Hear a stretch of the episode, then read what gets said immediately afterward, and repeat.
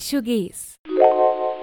Halli, hallo, Leute! Comentei com vocês na semana passada que eu traria um episódio com a Fernanda, minha convidada de hoje, do arroba Nan Idiomas, para conversar um pouco sobre como ela estuda vários idiomas ao mesmo tempo, focando, claro, na língua alemã. Eu pedi perguntas para vocês lá no Instagram e vocês participaram com questionamentos muito interessantes que a Fernanda e eu tentamos de alguma maneira responder e dar dicas para ajudar todo mundo que se encontra nessa jornada de aprendizagem. Obrigada pelas contribuições enviadas e sem mais delongas, vamos aí para a conversa. Viel Spaß beim Hören! Das Thema heute ist. Começamos com o básico, né? Começo de podcast. Quem é você? De onde você vem? Para onde você vai? Aqui você pode falar o que você quiser. Oi, lendas.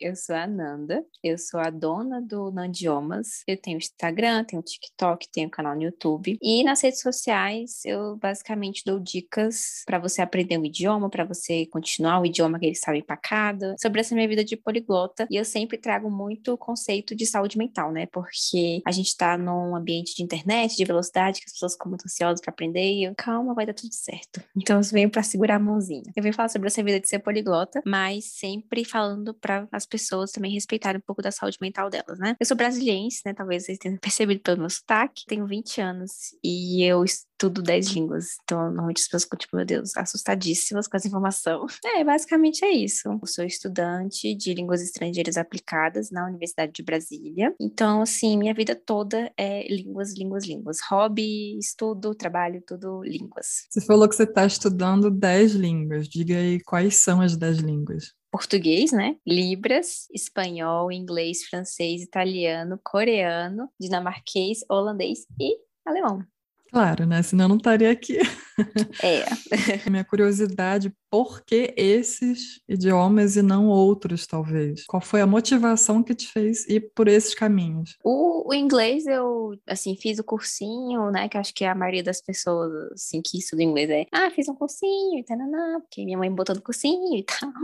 Então foi basicamente isso, meu inglês. Espanhol eu já tinha na escola, eu sempre gostei muito, porque na escola, no geral, minhas notas eram sempre melhores em português, inglês e espanhol. Eu estudava em escola particular, a gente tinha acesso a esses dois idiomas, além do português. E aí eu continuei, né, meus estudos, porque na minha graduação de línguas estrangeiras, a gente estuda inglês, espanhol e francês. E foi aí, quando eu entrei na graduação, que aí começou o francês. Eu entrei na minha graduação em 2019, vou ter que estudar em francês, né? Então eu comecei por fora, comecei a fazer um cursinho, método tradicional mesmo, de francês. E aí os outros foi meio que pandemia. Começou a pandemia, aí eu falei, meu Deus, que tédio. Quando a gente achou que era só 15 dias, né? Aí eu, ah, vou começar aqui italiano. Aí eu consegui material gratuito na internet, assim, uma professora muito massa. Comecei a pesquisar línguas. E aí eu não parei. Eu parei no dinamarquês, que eu falei, minha gente, chega, já são 10, né? Vamos parar um pouco. Mas no geral, os outros foram meio que assim, quarentena, eu querendo ocupar, ocupar minha cabeça, conseguindo material gratuito. Também, assim, como eu já estudo questões de linguística e tudo mais, eu sei meio que reconhecer os materiais que são bons para mim, já sei quais são os métodos os quais eu consigo aprender sozinha. Então foi meio que o teste da pandemia, peguei minha sabedoria linguística e aí fui aplicando nesse bando de idiomas. E aí quando chegou no décimo eu falei, é, acho que já tá demais. E aí eu parei. É, você tinha falado no começo que a gente tem que prezar muito da nossa saúde mental e você falou agora de pandemia. Teve muita gente na minha sala de aula que desistiu, né? Diferente de você que foi para o caminho oposto,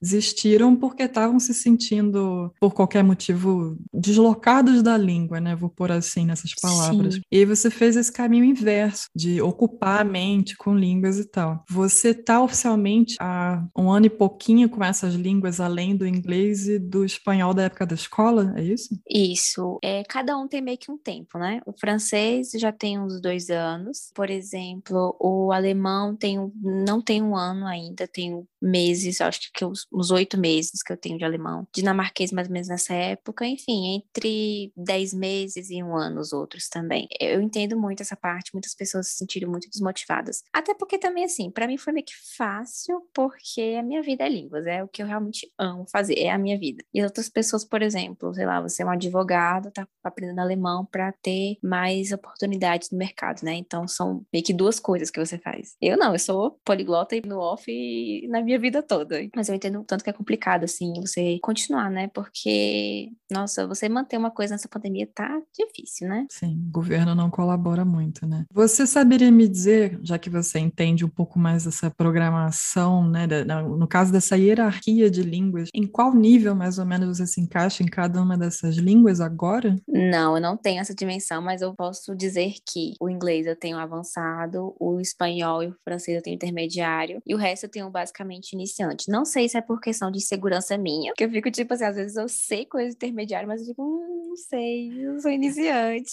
Pode ser, né? É, mas de resto eu resumiria tudo como um nível iniciante. Por intermediário em algumas, algumas um pouco paradinha, mas no geral ali iniciante. Que já é um ótimo começo, né? Porque tem gente que nem iniciante é. Você já fez esse, já deu esse primeiro passo. Vamos agora focar no alemão, né? Que é o nosso objetivo aqui juntas. Você falou que tá ali no iniciante do alemão, provavelmente, que você acha que pode ser intermediário, mas tem um pouco de receio, né? Em relação ao alemão, e aí você pode até falar, porque se não me engano é uma das perguntas, né? Logo mais, quanto tempo você dedica exclusivamente a cada uma das línguas e aí no foco alemão? Até mesmo nas minhas redes sociais eu já compartilhei, inclusive, gente, me sigam nas redes sociais, lá eu tenho muita coisa. É, eu tenho um cronogramazinho que toda vez que eu posto, o pessoal fica tipo, meu Deus, como são 10 idiomas, eu separo em a cada 10 dias eu estudo um. Então, por exemplo, antes quando eu fazia, quando eu dava 7 idiomas era mais fácil, cada um em um dia, né? Só que no alemão eu faço meio que um ciclo de 10. Então, a cada 10 dias eu estudo um idioma, exceto os idiomas que eu tenho na faculdade. Eu tenho, por exemplo, matérias que eu tenho duas vezes por semana e tal, então não tem como essa divisão. Mas, no geral, é isso. A cada 10 dias eu estudo e eu consigo me organizar bem com isso, né? Só que como eu estudo a cada 10 dias, eu separo uma hora e meia para estudar, e aí não necessariamente são uma hora e meia corrida. Como eu tô em casa, eu tenho esse privilégio de estar trabalhando em casa, estudando em casa, eu separo, por exemplo, uma hora de tarde, meia hora à noite, ou 30 minutos de manhã, 30 minutos da tarde, 30 minutos da noite, entendeu? É uma coisa que eu consigo encaixar, porque, como eu disse, é basicamente a minha vida, né? mas aí, como eu sei que tem esse longo período, né, esse espaço de tempo, eu já pego assim para botar, já boto lascar, entendeu? Então, uma hora e meia por aí. Quando eu tô bem assim empolgada,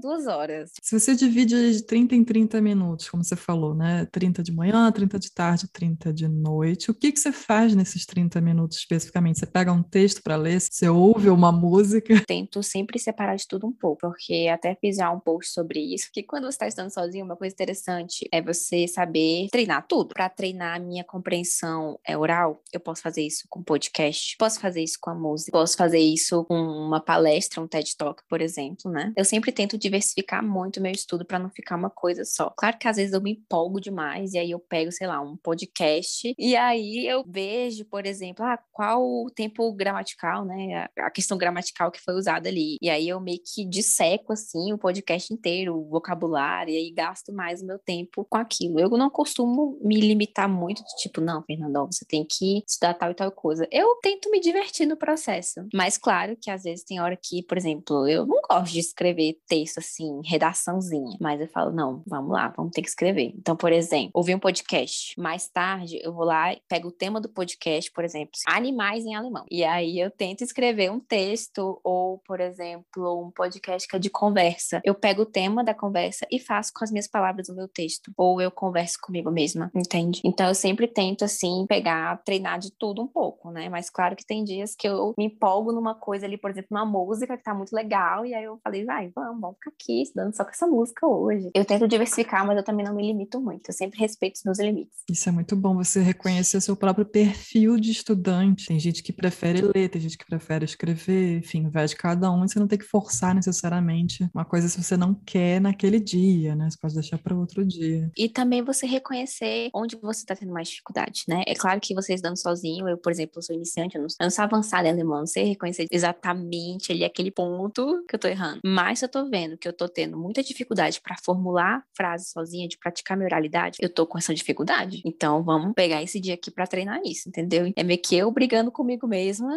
reconhecendo essas coisas. Então você tem que ter assim muita maturidade nesse processo também, né? Meio que um processo de autoconhecimento misturado com as línguas. Eu acho que autoconhecimento é tudo, né? Façam terapia. Tudo tudo. Exatamente, exatamente. E aí eu ia te perguntar vantagens e desvantagens de estudar sozinho. Eu, por exemplo, gosto de estudar sozinha. Eu me adapto, já como você, né? Sou da linguística, eu já sei como é que eu aprendo e tal, mas não é a minha primeira língua estrangeira. Na época da primeira língua estrangeira, eu era adolescente, como você, né, inglês na escola, eu tinha um professor. Naquela época me apresentou maneiras de estudar. E aí foi a partir disso que eu fui desenvolvendo as minhas maneiras. Mas tem gente que começa, né, não teve essa oportunidade de escola também não teve nenhuma língua estrangeira e começa de fato, primeira língua estrangeira, né, vamos supor que seja de fato o alemão, sozinho, sozinha. O que você acha que seria então uma vantagem, uma desvantagem, o que pode pegar, o que pode ser fácil? É da sua experiência pessoal. Como eu já tive experiência com, por exemplo, o método tradicional, que foi onde eu aprendi inglês e o francês, por exemplo, ir para esse caminho sozinha tem mesmo as suas vantagens e suas desvantagens. As desvantagens, vamos começar com as desvantagens. Por exemplo, você tem que ser esse negócio da motivação, tem que, tipo assim, levar seu cronograma muito a sério. Para mim é de boas, porque amo de paixão, mas realmente tem gente que tem dificuldade. Igual, por exemplo, eu queria muito ser uma pessoa saudável, igual eu sou estudando. Eu, com línguas estrangeiras, nossa, sigo meu cronograma direitinho. Agora, para levantar a minha bunda da cadeira para fazer uma corrida, uma caminhada, mas eu sei que é realmente muito difícil. Então, você tem que ter um cronograma. É uma coisa que você não pode abrir mão, você não pode negociar com você mesma. Esse é o seu sonho, você tá ali porque você tem o seu sonho. Então, é uma coisa que você não pode negociar com você mesma. Você fala assim: se o meu horário livre é três horas da tarde, três horas da tarde eu vou estudar. Isso eu não abro mão, não é negociável. E é uma coisa assim que não é fácil, né? Não é muito fácil. Tem, também tem dias que você vai estar tá mal, tem dias que você vai estar tá com preguiça. Então, por exemplo, nesses dias você, em vez de você estudar, escrevendo um texto, que, por exemplo, no meu caso é uma coisa que eu não gosto, estuda ouvindo a música, presta muita atenção na música, mas não deixa, entendeu? Tenta flexibilizar, mas não abre mão daquele tempinho, né? Então, a desvantagem começa daí. Segunda desvantagem é, por exemplo, no caso de você ser iniciante, né, numa língua. Então, você, às vezes, pode estar produzindo uma fala que você não sabe se está certo ou está errado. Então, aí é onde entra o seu, se você tiver o seu dinheirinho, o investimento na educação é sempre bom, né? Então, invista numa pessoa, assim, de qualidade, de confiança, que vai estar tá ali analisando a forma que você vai estar tá falando, né? Uma coisa boa que você pode fazer sozinho, claro, é você se gravar, mas ter uma pessoa ali que sabe muito do alemão para te ajudar é sempre uma ótima opção. E aí, quando você está estudando sozinho, você não tem esse apoio, né? No momento que eu lembro, essas são as, as duas desvantagens que eu considero, né? E também, mesma coisa com escrita, né? Por exemplo, você escrever um texto, você tem uma pessoa para corrigir, se tem preposição, alguma coisa assim. Mas as vantagens que eu acho, particularmente, com comparação com o método tradicional. Numa turma que tem vários, vários níveis. Às vezes, acontecia muito que eu sou assim, eu sou muito fácil de pegar as coisas. Entendo, cada um tem o seu ritmo, mas eu ficava bem assim, tipo, olhando pro nada. A pessoa ficava repetindo uma coisa que eu já tinha entendido. Então, quando você tá estudando sozinho, você vai no seu ritmo, entendeu? Seja ele mais para trás ou mais para frente. Também flexibilização de horários, ótimo, né? Que você pode estudar quando você quiser, por exemplo, igual essa divisão que eu faço, né? De uma hora e meia. Às vezes, um professor pega com você uma hora e meia seguida, e às vezes eu tenho disponibilidade de 30 minutos. A flexibilização de horários eu acho ótima. E também você decidir seu material. Você querer ouvir naquele dia um rock em alemão, ou sei lá, um popzinho em alemão, você que escolhe, sabe? Você que faz ali, né? Acho também isso é muito de personalidade, que eu sou muito assim, tipo, independente, eu quero escolher minhas coisas. Tem gente que realmente quer ser mais pegada ali na mãozinha, então para essas pessoas já não vale, não é tão vantagem, né? Você falou de vários pontos importantes. Num curso a gente não tem como, infelizmente, dar toda a atenção para cada uma daquelas pessoas por causa do tempo, quanto que você sozinho ou talvez ali, né, com o professor, você consegue pontuar exatamente as suas dúvidas e aí fecha aquela lacuna que você não está conseguindo resolver sozinho, realmente. Você pode até compartilhar lacunas agora, já que eu falei essa palavra, né? Suas dificuldades no alemão, é, é mais pronúncia, é mais gramática, o que que te vem assim à mente? Porque toda vez que meus alunos falam em alemão em dificuldade, são sempre as mesmas respostas. Partes gramáticas do tipo declinação de adjetivo, mas... Eu ia falar exatamente essa minha dificuldade. Foi difícil, foi uma jornada ali, né, para conseguir pegar esse, esse babado aí. O gênero, né, das palavras. Eu, toda atividadezinha lá que eu fazia, aí eu tenho, né, um aplicativo muito legal que eu uso. Eu ficava lá fazendo exercíciozinho, aí eu, tipo, ia confiante, achando que era um gênero da palavra era tal, e aí não era. Foi um, uma das coisas. E também o sonzinho do R. Ele não é aquele R francês. Ele é gutural. Não é o R do espanhol, não é o R que eu tô acostumada com o português, não é o R que eu tava acostumada com o do francês, é um novo R. Pelo amor amor de Deus, sabe? Várias infecções de garganta, forçando a minha garganta para fazer aquele R. É aquilo também, né? Se você é iniciante, não se prenda a parar meu estudo todo para ficar pegando R. Vamos continuar. Que aí, por exemplo, a cada cinco minutos dos meus dias que eu separo para estudar alemão, foca no R. Eu não vou ficar passando uma hora e meia estudando R, né? Eu não vou travar o meu estudo só porque eu não consigo uma coisa, né? Inclusive, é uma coisa que muita gente faz. E outras pronúncias também. E você tá conseguindo fazer esse R, você acha? Não sei. Se você puder me ensinar aqui agora, nossa, eu vou te agradecer. Olha, sinceramente, eu não sei como se ensina, porque eu sempre falo, você pode tentar fazer gagarejo, fingir que está fazendo, porque você não precisa de fato fazer, né? Imagina, botar o cepacol e fica falando coisas em alemão, não é isso? No meio da rua, pegar uma garrafa d'água e começar a falar com a pessoa gargarejando. Não, não é isso, definitivamente. Mas é você pensar no movimento que a sua boca faria e aí fica tentando fazer, não tem jeito, você pode ficar em frente ao espelho, mas assim, até que ponto a sua laringe vai te impedir? Porque tem muito disso, né? É uma coisa física. Mas uma coisa que eu sempre falo para meus alunos, mesmo que você não consiga fazer esse R, que é como você falou, você não se prende a ele, né? Você segue o seu aprendizado e você fala como se fosse o nosso R de caro, porque isso faz parte de alguns dialetos em alemão. Então você não está falando errado, você simplesmente está falando regionalismo, né? Estou fazendo aquele sotaque como se fosse, porque é esse R que eu consigo agora. E tá tudo bem, porque isso é a língua. Eu empreendi esse R como se fosse, né, uma doença. E aí, então, mas realmente, assim, todas as línguas têm esse caminho, né, que a gente acha que para a gente aprender tem que ser aquele normativo e tal, que tá ali nas gramáticas e tal, mas, nossa, a língua é tão plural, tem tantos lugares que você pode encontrar aquela língua, né, quanto mais plural for aquela língua, aproveita isso, ter como fazer aquele som, então depois eu vou até mesmo procurar outras, outros sotaques, que é um assunto que eu adoro. Não existe só um sotaque, não existe sotaque perfeito, não existe sotaque universal né? Isso em todas as línguas. Mas, enfim, me motivou agora a procurar outros sotaques sobre esse R aí. Ah, que bom. Eu tinha posto na sequência para você falar da sua rotina de estudos, mas você já falou um pouco, né? Se você quiser, pode até falar agora. rotina de estudo é o que eu acho interessante, é eu começar suave, né? Começar suave quer dizer? Quer dizer botar uma playlist de música, entendeu? Pra eu ir me ambientando, né? Pegar, ligar o computador e lá. E aí já começar, pá, gramática, né? Não, boto minha playlistzinha, né? Inclusive, é, estou presente também no Spotify, mas com playlists de cada situação. Então, eu tenho playlist das línguas e calminha. Então, eu tenho playlist pra tudo. Aí eu boto minha playlistzinha de música alemã. Aí eu já vou entrando no clima, entendeu? Saindo ali do português, entrando no ambiente alemão, começa então suave, entendeu? Não começa assim já, porque senão você vai ficar com tédio muito rápido. Mas é isso, minha dica é essa. Você faz uma coisa que eu faço também. Eu tô falando português com alguém, aí eu vou falar alemão alemão logo em seguida com outro alguém. Essa chave, para mim, ela até que tá um pouco mais fácil, porque são muitos anos fazendo isso, mas de qualquer maneira eu sempre ouço uma musiquinha para entrar no clima e ajuda muito. Você já vai, né, se ambientando naquela língua passivamente para depois ir falando ativamente. Eu tenho muito isso de entonação que a entonação ela é muito importante né, nos idiomas. E quando você, por exemplo, ela tá falando italiano e espanhol, que são muito iguais, né? Às vezes acontece, tá ali falando é, espanhol e sai um pouco do italiano ali, um pouco da entonação italiana, porque realmente foi muito brusca essa mudança. Mas quando você faz essa ambientaçãozinha para você, na hora dos seus estudos, não levar muito do português, muito da entonação do português, é bem interessante. Porque a entonação do alemão é muito diferente do português ou das línguas românicas em geral, né? As línguas germânicas são muito mais. É por isso que tem essa, né, essa lenda, esse estereótipo que seriam línguas mais difíceis, mas é porque elas são só mais pausadas por causa da glote, né? As as, românicas estivessem assim, ó, fosse uma onda levando, um pouco assim, né? Nossa, eu tô fazendo coisas e as pessoas do podcast não estão me vendo. Uma mãozinha em forma de onda, né? Uma e mãozinha outra... em forma de onda são as românicas, e aí a outra é mão para cima e para baixo muito rapidamente. É uma mudança muito brusca. É assim que eu enxergo. É uma boa comparação. Você falou já, enquanto a gente estava conversando, de algumas dicas do que você faz, né? Indiretamente, mas eu quero agora oficializar se você tem tem uma dica específica, algum canal no YouTube ou algum filme que você já tenha assistido que você adorou e que te ajudou um monte? Tem uma dica de um aplicativo, é o Gramatish. Gramatish, eu acho que se fala. G-R-A-M-M-A-T-I-S-H. Eu uso muito para gramática. Ele, eu uso a parte gratuita e tal Gosto muito dele pra gramática.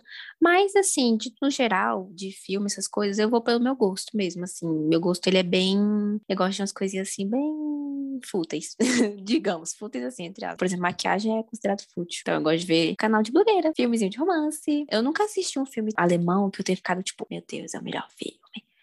Mas eu vejo que tem na Netflix e é isso aí. Não tenho muito critério, mas de aplicativo eu recomendo muito esse, ele tá me ajudando demais na gramática. Que ele tem várias formas de fazer exercícios, tem explicação como se fosse um slidezinho de explicação das coisas gramaticais, depois você dá uma olhada. Não sei se você até mesmo já utilizou. Influência Inês Brasil. Adoro Inês Brasil. Que fala bem alemão, só que ela não fala com a cadência do alemão. Então as pessoas julgam como se ela falasse mal, né? Dá pra ver claramente o sotaquezinho lá brasileiro. E as pessoas acham que você carregar o seu sotaque pra outra língua é feio. Sendo que, na verdade, eu acho a coisa mais linda, mais fofa, assim, né? Você levando a sua cultura pra outro idioma, eu acho isso muito massa. Importante é comunicar. Tá. Acho que a gente pode seguir para as perguntas. Como dividir o tempo entre os idiomas, né? Que a gente já falou, que Isso. é da arroba secret cause, acho que é em inglês o arroba dela. Eu faço essa divisão, né? Eu divido a cada 10 dias, então já faço o meu calendário, começo um novo mês, inclusive vou começar o meu de agosto. Não sei quando é que esse podcast vai lá, mas estamos aqui no finalzinho de julho já no para começar meu cronograma de agosto. Então, por exemplo, dia 1 de agosto, italiano, dia 2, espanhol, dia 3, inglês. Então, eu vou fazendo isso até chegar no décimo idioma. E aí, no décimo primeiro dia, eu começo de novo. E a cada dia, depende também do, de como vai estar meu dia, né? Que eu nunca sei como é que vai estar meu dia. Então, se eu tô tendo um dia muito corrido, então vamos diminuir o tempo, 30 minutos, mas não deixo de fazer. E quando tô com tempo, uma hora e meia, duas horas, enfim. Vai dependendo muito do meu dia. Mas no mínimo, assim, 30 minutos. Porque eu acho também, menos que 30 minutos, eu acho que não pega bem pra mim. Não é como se eu não me sinto como se eu tivesse estudado, né? Ideal uma hora por dia. Isso parece muita coisa para quem trabalha, mas uns 40 minutos acho que dá. É, uns 45 minutos acho que é o tempo, É. assim, ideal, né? Eu achei engraçada a maneira como foi perguntado, mas a pergunta do Márcio: quais os gatilhos que motivam os aprendizes a emergir no idioma alemão? Eu, eu também achei ele bem interessante. Então, acho que é bem pessoal, né? Cada pessoa tem o seu motivo. O meu motivo, inclusive, eu tava conversando com a Raquel que eu maratonei podcastzinho lá, fiquei, tipo, bem louca, porque o meu motivo, na minha escola, é, no ensino fundamental e até no ensino médio, a gente tinha uma coisa que se chamava simulação das Nações Unidas. Então, cada turma ficava com um país. Cara, no ano que eu peguei a Alemanha foi tudo, porque foi no ano da Copa. A Alemanha ganhou, né? Foi o ano do 7x1, infelizmente, eu muito triste. E aí eu descobri o que, que era a Alemanha, né? Porque até então a Alemanha é o quê? A Alemanha é um povo lá que bebe cerveja e fala com raiva. e é isso, a Alemanha. É, todos os estereótipos, né? Aí eu fui, né, pesquisar e tal, eu tava no ensino fundamental, eu fui pesquisar é, sobre a Alemanha e tal, e eu me apaixonei. Lá tem muita coisa pública, muito tipo, saúde, você tem como acessar, de pública, né, por exemplo, Estados Unidos, que não tem muito serviço público de saúde. Lá tem muita coisa aí, transporte público e saúde, escola, assim, públicas, que dão certo. Aí beleza, né, a gente sempre cresce com aquilo de, tipo, meu Deus, estudar em outro país é uma coisa absurda. É coisa, eu pensava, ah, é pra gente muito rica, é pra gente que tem família lá fora, tipo, eu não vou tentar isso, eu sei que eu moro na periferia do Distrito Federal, isso não é pra mim, obviamente, né? A gente, pra gente que tem muito dinheiro e tal. Tive esse conhecimento no ensino fundamental e aí eu passei isso no médio meio que tipo assim, nossa, Alemanha, uau, muito top, mas ok, é um sonho muito distante, vamos voltar aqui pra realidade. Esse que eu entrei na universidade, que se vocês não sabem, eu estudo na Universidade de Brasília. Cara, a universidade, ela é um mundo totalmente diferente. Você vê que as pessoas conseguem bolsas para estudar lá fora. É uma realidade. Fiquei, caraca, velho. E aí, enfim, começou a pandemia e aí começou também a desandar muito o Brasil, não. E eu falei, quero ir embora deste país. E também, né, eu conheci a história de uma, uma moça que ela, inclusive, foi a partir dela que eu comecei a estudar alemão, que ela fala que ela estudou, passou a graduação dela aqui no Brasil e aí conseguiu fazer mestrado, doutorado lá fora na Alemanha. É essa história que eu precisava ouvir, sabe? Eu não tô velha para aprender alemão. Eu, isso não é uma coisa assim possível. Claro que, né, tem tudo aquilo. É, é caro, todo o trâmitezinho lá. Mas não é impossível, sabe? E aí eu fiquei com esse sonho, eu quero, eu vou estudar essa língua e eu quero muito, né? Inclusive, a França e a Alemanha são os meus top lugares para ir. Então, assim, eu pego assim, quando eu vou estudar, eu lembro, assim, eu me imagino lá. Fui, eu me imagino lá, tipo, tenho que ir pra lá, então vamos pegar aqui mais a sério. Mas enfim, foi, esse foi o meu motivo, né, para aprender. Pode ter vários motivos, mas esse foi o meu motivo. Quero sair deste país. Já ouvi isso muito. Eu acho que os gatilhos, né, foi essa palavra que ele usou, mas acho que, como você falou, motivos talvez encaixe aqui aqui melhor, são, claro, muito individuais, mas os mais comuns são, né? Trabalho, ou então é, pessoas que se casaram com parceiros ou parceiras de lá, então querem né, se comunicar com a pessoa no, no idioma, e estudos, basicamente, né? Seriam os três principais. Caso seja, né, não seja nenhum dos três, porque tem gente que, como você pega alguma língua por hobby, o seu gatilho você vai ter que criar. Então, mesmo que não seja algo natural, ele pode ser criado. Você pode né, acostumar o seu cérebro a ter um objetivo que é tal coisa e aquilo vai te acompanhar ao longo da jornada, né? Tá, e aí você tinha falado lá no começo, que eu tô olhando aqui a segunda pergunta do Danilo, que você usa vários materiais, todos ou quase todos, pelo que eu entendi, são gratuitos, né, que você acha na internet. E aí Isso. você falou também que porque você é da linguística ali, você entende melhor, mas ele não é. Como é que ele, uma pessoa que não é da linguística, vai saber se aquele material é confiável ou não? Uma boa pergunta. É uma boa pergunta, que eu já pensei como responder, mas eu realmente não sei, porque é uma coisa, o contato de línguas estrangeiras é uma coisa que eu tenho desde os meus 10 anos de idade, esse estudo mais sério, esse estudo de sentar a bunda na cadeira e fazer exercício. Então eu já meio que sei o que é que dá certo comigo. Então o que é que você pode fazer é, se no caso for, por exemplo, a sua terceira língua, ver o que é que quando você aprendeu a sua segunda língua, o que é que deu certo para você, o que é que você achou, tipo, hum, chato. Né? Muita gente também começa assim para adolescente, não leva muito a sério. Era porque você não levava a sério, porque realmente o professor era. E se o seu professor era ruim, o que, que ele fazia que você achava que era ruim? Então, assim, se for no caso da sua terceira língua, você fazer essa autoanálise, né? Mas no caso de uma pessoa que é leiga totalmente no assunto, e, por exemplo, nesse caso, está sendo a sua segunda língua, você pode ver, talvez, aquela parte de pessoas que, tipo, se gostaram do material, se tem muita gente que gostou do material. Siga na Jones, mentira. Eu realmente não sei, porque eu não, não lembro como é que era meu cérebro antes de entrar nesse mundo de linguística, né? Então, infelizmente, Danilo, não sei como te responder agora. Fiquei ontem pensando nessa pergunta, mas é uma pergunta muito válida. O que eu diria para ele, na verdade, isso funciona com qualquer língua. Se você não tem conhecimento algum daquela língua, você vai para o lugar mais confiável, que é a editora daquela língua, né? Porque no alemão, pelo menos, você tem ali umas três ou quatro editoras que fazem monopólio praticamente da língua. Claro, livro é um investimento, mas é um investimento bom, porque você sabe que aquilo foi produzido por gente que estudou para criar aquele material. De qualquer maneira, a gente tem livros em sebo, né? Vamos ser sinceros, você consegue achar o livro usado, mas o importante é que o preço está pela metade. É, isso também, jamais incentivando pirataria também. PDFs. Não, imagina. Eles estão aí no lugar e... Mas começar, então, com olhando o site da editora. A partir do momento que você já tiver algum conhecimento, você já tem discernimento também. E aí você pode ir para um material mais alternativo, né? Mas o começo seria, de fato, ir para quem é especializado na área. Não tem jeito, vai ter que ter algum gasto, né? Porque eu sempre digo, gasto de o mínimo do material possível. Língua é uma coisa que no Brasil, infelizmente, custa caro. Não é assim em todos os países que a gente acaba sendo. É, é porque nessa pergunta eu pensei mais na questão do material gratuito. Material que é confiável e gratuito. De material pago, e é o que mais realmente, tem. os livros, assim,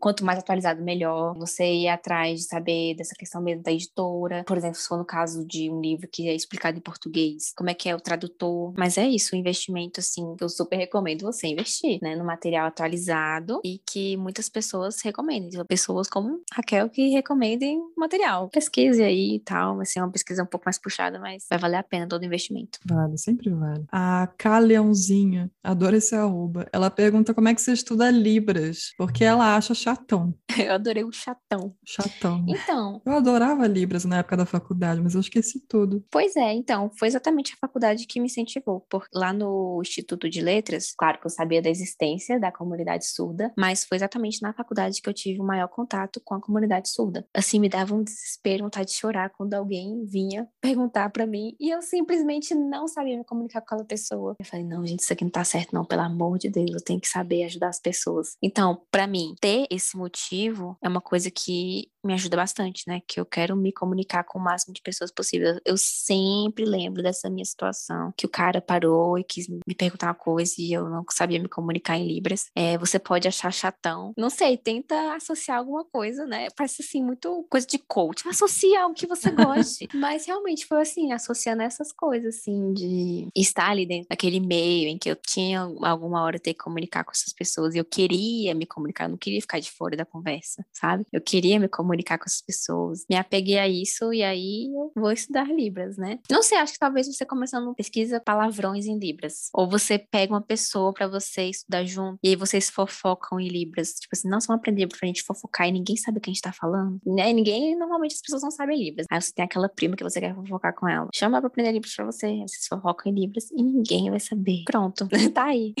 Adorei. Inclusive, eu não vou saber agora o arroba porque eu deletei meu TikTok, mas uma vez apareceu para mim no Twitter o TikTok de um menino que ensinava todos os palavrões em Libras. Dá para achar provavelmente pelas hashtags, eu acho, mas existe já esse conteúdo. É uma boa dica, sim. A pergunta da Mari, arroba Alemari, e da Emanuele Santos, que são relativamente parecidas, né? Como não confundir os idiomas, a Mari pergunta, estudar mais de um idioma no mesmo dia funciona, e dicas de como estudar idiomas parecidos sem trocar palavras e expressões. Adoro essas perguntas, acho que são top três perguntas que aparecem para mim, né? Porque a pessoa vê aquele bando de idioma e fica assim, aí amiga, como é que seu cérebro é? No começo, e até mesmo, às vezes, assim, vai acontecer de você confundir, como eu tava falando. Às vezes a chavinha do italiano pro espanhol, se não tiver uma transição, assim, suave, se eu for muito bruto, de um para outro, vai acontecer de confundir, sim. Você tem que entender que aprender idiomas é um processo e que no começo vai ser assim mesmo. Você vai acabar confundindo uma coisa com a outra. Por exemplo, acontece muito com a galera que aprendendo terceira língua, volta para segunda às vezes. Então, assim, no começo vai ser normal acontecer isso com você, tá? Só que você também não pode ser muito assim dura consigo mesma, entender que aquilo é um processo e que as coisas vão acabar melhorando. Você, quanto mais você se aprofundar em, nos dois idiomas mesmo, você vai entender que às vezes tipo, você já vai conseguir formular as frases assim com tanta facilidade que você vai acabar não confundindo essas coisas. Para idiomas parecidos, é você no começo ou até mesmo no nível intermediário, enfim, entender que às vezes acontece isso, uma coisa que o cérebro da gente faz mesmo, e que quanto mais você aprofundar nos idiomas, menos isso vai ser recorrente na sua vida. E também essa pergunta aqui é ótima. Estudar mais de um idioma no mesmo dia funciona? Depende, porque depende do seu ritmo, depende de como você aprende línguas. Por exemplo, para mim, o caso de eu aprender dinamarquês e alemão na mesma época não foi um empecilho para mim, porque eu tenho muita facilidade em aprender idiomas e exatamente por eles serem um pouco parecidos na minha concepção, isso na verdade me ajudou. Pode ser que ajude alguém, mas não é necessariamente porque me ajudou que todo mundo tem que fazer isso. Então você tem que ir testando. As pessoas falam, ah, e se eu estudar três idiomas no mesmo dia? Ou eu faço é, intercalado um idioma num dia, um idioma no outro, um idioma no dia, um idioma no outro. Eu não vou saber te responder isso, porque é realmente uma coisa que você tem que testar, você tem que saber como é que seu cérebro funciona. Na minha graduação, que a gente estuda três línguas. Tem, tinha dias que eu tinha aula dos três idiomas no mesmo dia. Cansava um pouco do cérebro, cansava. Tem que fazer, né? Tem que se formar.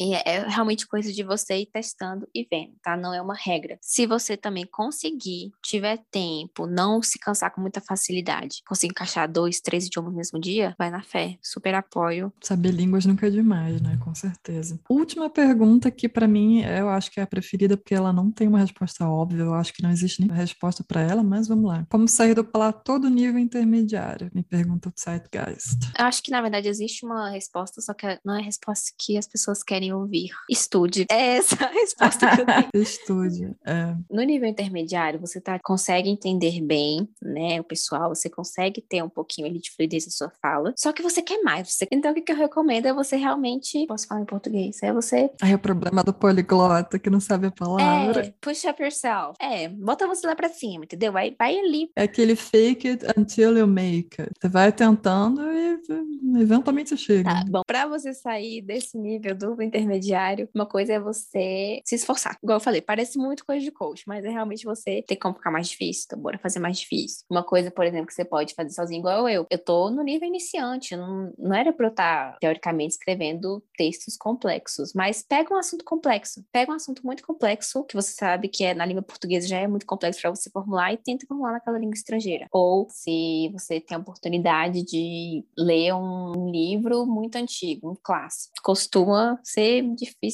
Pega naquela língua estrangeira e tenta ler. Você consegue? Então, acho que é sempre você E daí, tipo, bora, bora pegar mais pesado. Muita gente que estuda inglês, um exemplo, se acostuma muito com o sotaque americano. E se você pegar o sotaque uh, da Nova Zelândia, tenta pegar sempre materiais diferentes, sotaques diferentes, pessoas de diferentes idades falando. O babado é você sempre diversificando seu material. Eu diria também, né, que você falou uma coisa muito boa de ler livros é, que não são teoricamente do seu nível, né? Você vai se esforçar e acho que você consegue uma boa leitura. E aí vem aquela parte ativa, né? Uma coisa é você ler bem mais possível de você ler textos difíceis do que você falar, entre aspas, difícil. Né? O que é falar difícil? Isso é utópico, mas de qualquer maneira, existe sempre aquele ideal de fazer intercâmbio, né? morar no país. Eu sei que isso não é possível para todo mundo, isso nem é necessário, na verdade, mas existem muitos alemães e pessoas de língua alemã, não só alemães, né, austríacos, suíços, que seja, que moram no Brasil. Você pode tentar encontrar essa pessoa com o advento da internet e trocar uma ideia com ela. Eu sempre recomendo Tandem. Sim, eu também Assim, não adoro porque às vezes chega uma galera assim meio estranha. Mas ignora a galera estranha, foca na galera que tá ali querendo trocar uma ideia mesmo. E vale muito a pena porque a pessoa ela vai falar naturalmente e você vai ter que se virar ali nos 30 para tentar responder. Não vai ser necessariamente falar coisas difíceis, né? Mas vai ser assuntos do dia a dia, como foi na época do impeachment da Dilma. Alguém me perguntou: ah, o que, que você acha do, do impeachment? Foi golpe? Aí eu vou ter que falar da política brasileira em alemão, imagina, né? Desde a época. Começou lá em 1500. Por aí, né? Então você pode, inclusive, eventualmente imaginar, nossa, que tipo de conversa eu teria para explicar o Brasil de hoje? Caramba, você vai precisar de muito vocabulário. Boa sorte estude sobre, sabe? Acho que é uma possibilidade, caso você não encontre ninguém para conversar. Às vezes, por exemplo, repense que as conversas que você teve no seu dia, né? Sei que agora na pandemia a gente tá só conversando com nossos pais e tal, pessoas foram com a gente, mas que tipo de conversa você teve? Que tipo de conversa você ouviu? Será que você conseguiria ter aquela conversa no idioma que você está estudando? Tem vários aplicativos, né, para você ter conversa com nativo. Uma coisa que eu fazia muito quando eu usava muito o Tandem, falava assim: por favor, conversa comigo com gírias, eu quero aprender a linguagem formal. Estudando com os materiais, a gente acaba aprendendo muito mais a linguagem mais formalzinha, mais normativa, e eu pedia dicas de como iniciar uma conversa de forma mais informal, por exemplo. Pedia dicas, por exemplo, abreviações né, na internet. É uma forma de você avançar o seu a sua língua. Porque muita gente pensa que avançar em língua é só você ir para essa parte mais formal, para essas palavras que ninguém sabe, não sei o quê. Não, você também aprofundar seu idioma é você adequar a sua língua de acordo com os contextos. Então, por exemplo, se você vai viajar, claro que você vai muito mais utilizar nas ruas uma linguagem mais informal. Então, que tal está meio que a par disso? Seguimos tentando ser aí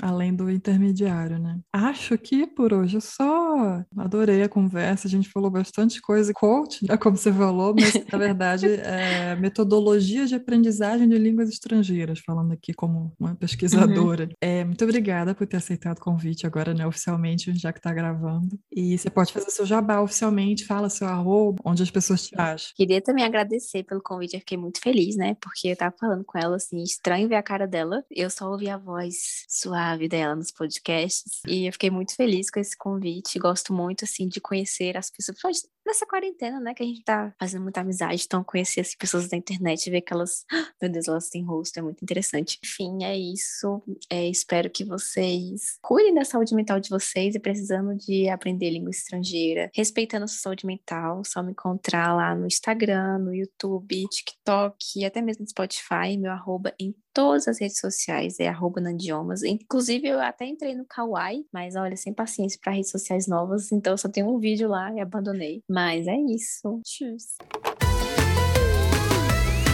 Episódio novo toda segunda, ou quando der.